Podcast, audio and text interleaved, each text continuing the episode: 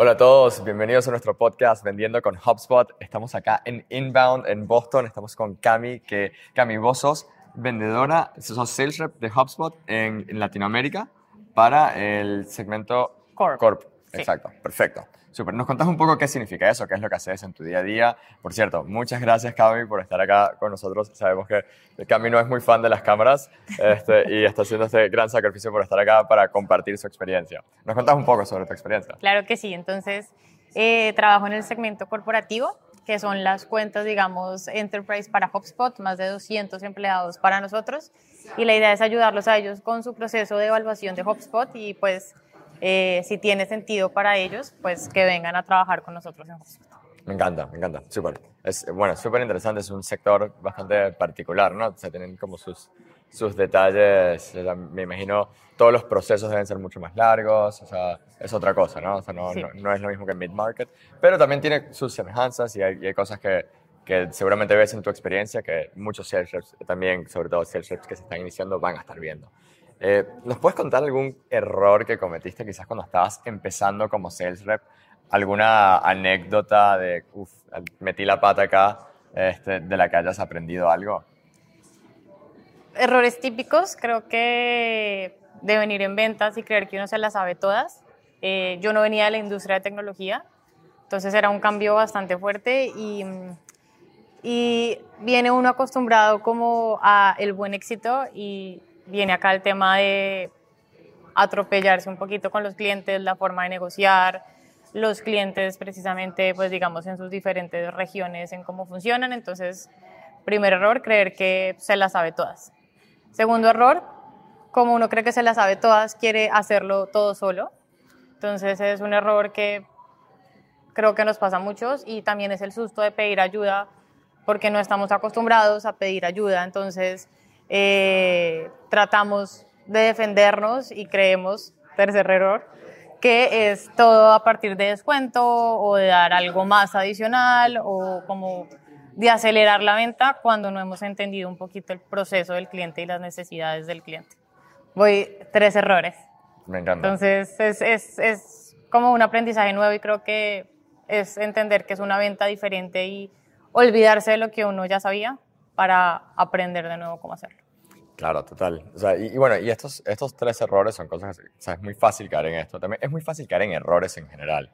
Em, ¿Qué recomiendas hacer como cometiste un error? O sea, ¿cómo, cómo te lo tomas? Eh, ¿Cómo puedes aprender? Eh, ¿Qué podrías hacer para crecer de ese error? El segundo error creo que es el más importante y es el de pedir ayuda, o sea, siempre levantar la mano en HubSpot. Creo que tenemos un tema de cultura muy chévere, de verdad, donde todo el mundo está dispuesto para ayudarte. O sea, el equipo, dirección, eh, gerentes, digamos que su rol no es revisar cómo estás, sino cómo te hago tu trabajo más fácil y cómo te apoyo a que seas mejor y a que cumplas tus objetivos.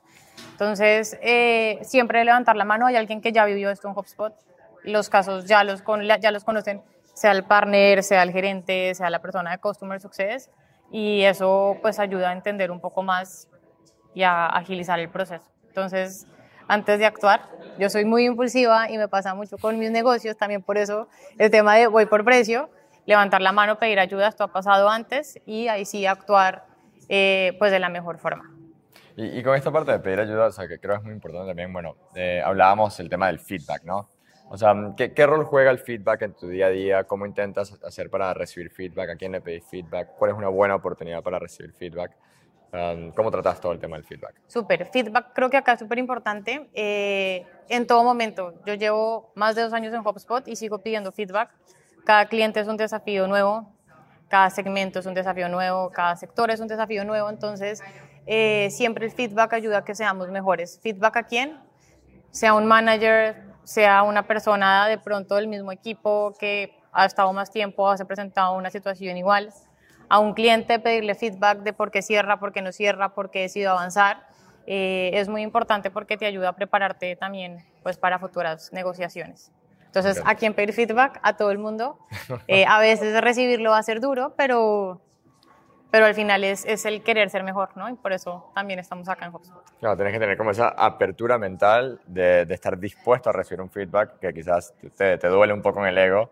Y dices, uff, o sea, me cuesta recibir esto, quizás te puede dar un poco de bronca incluso, pero tenés que reflexionar sobre eso, aprender y, estar dispuesto a ser mejor gracias a que recibiste esta, crítica constructiva que te permite. Y muchas veces uno sabe, o sea, muchas veces uno ya sabe qué le van a decir porque uno es consciente de dónde falló o de qué pudo hacer mejor o dónde no dio su 100%.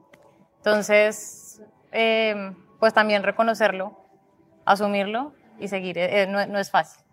¿Tenés alguna, alguna práctica que es esa, tipo, como para recibir feedback, algún hábito de buscar feedback a alguien o algún hábito de hacer algo después de que te dieron el feedback?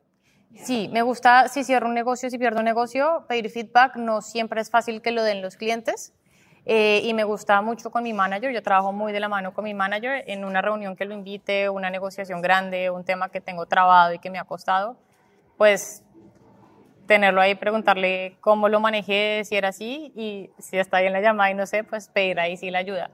Pero sí, siempre de cada reunión, o sea, fresquito para que esté todo como consciente de lo que se toca hacer. Me encanta, me encanta. Y es súper clave eso, o sea, de, ser proactivos pidiendo el feedback, porque también puede pasar, o sea, en, viéndolo desde la perspectiva del manager, puede ser que tengan feedback para darte, pero quizás no se animan a dártelo porque no les has pedido el feedback y, dicen, y, o sea, quizás no es el momento, ¿no? Pero si vos vas y les pedís el feedback, quizás no lo habían pensado y se dan cuenta, bueno, ok, déjame ponerme a pensar qué, qué te puedo decir y salen con críticas que pueden ser muy valiosas, muy instructivas, que te, que te aclaran cómo, cómo puedes mejorar realmente y cómo puedes hacer una venta mejor al día siguiente o a los cinco minutos. Sí, y el entender cómo te sientes, porque cuando tú también reconoces y es el feedback como, oye, yo creo que hice esto, pasó esto, eh, y él no lo ha visto o ha visto otra cosa, pues se complementa y también va, en la, va de la mano como en saber mucho dónde están las necesidades ah, pues, de uno de crecer.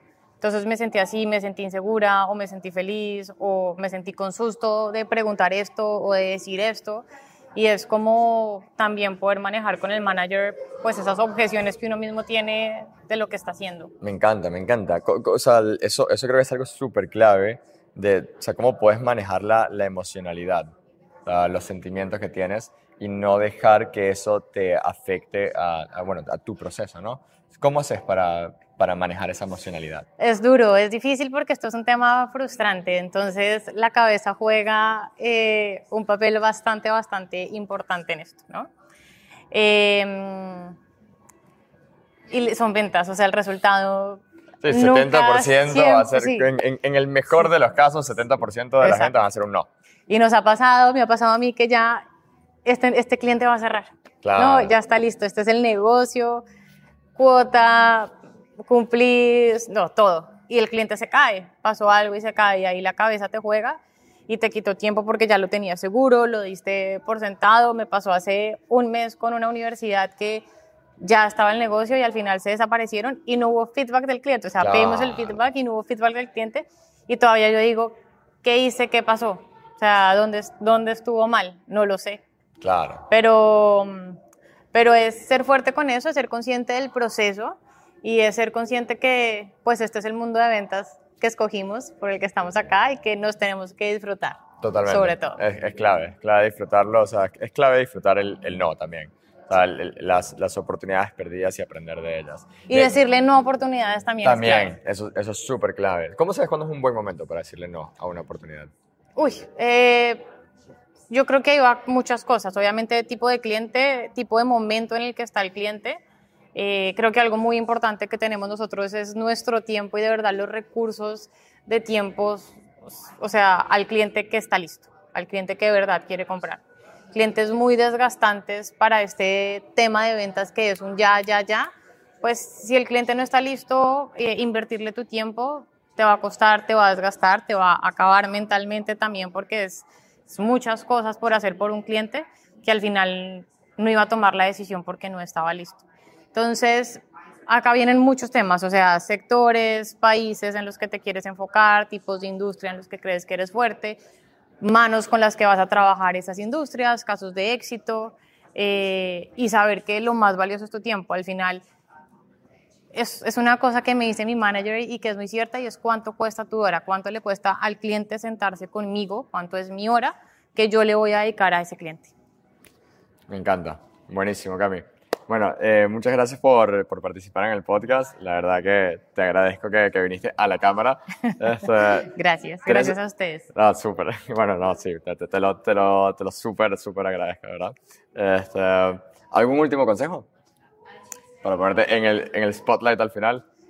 Definitivamente pedir ayuda y pedir ayuda es todas las manos que puedan. Lo que les digo, el tiempo es el recurso más importante, entonces entre más manos tengamos, con partners, súper importante. Yo trabajo con partners desde el inicio y el 98% de mis clientes los cierro con partners, es, una mano adicional. Manager, si es base instalada, Customer Success, es, es, tiene un contexto bueno, es un feedback diferente para pedir antes, entonces es un contexto bueno para tener. Y bueno, todo el equipo está disponible para nosotros, entonces pidan ayuda, que para eso estamos. Me encantó. Gracias, Cami. Gracias.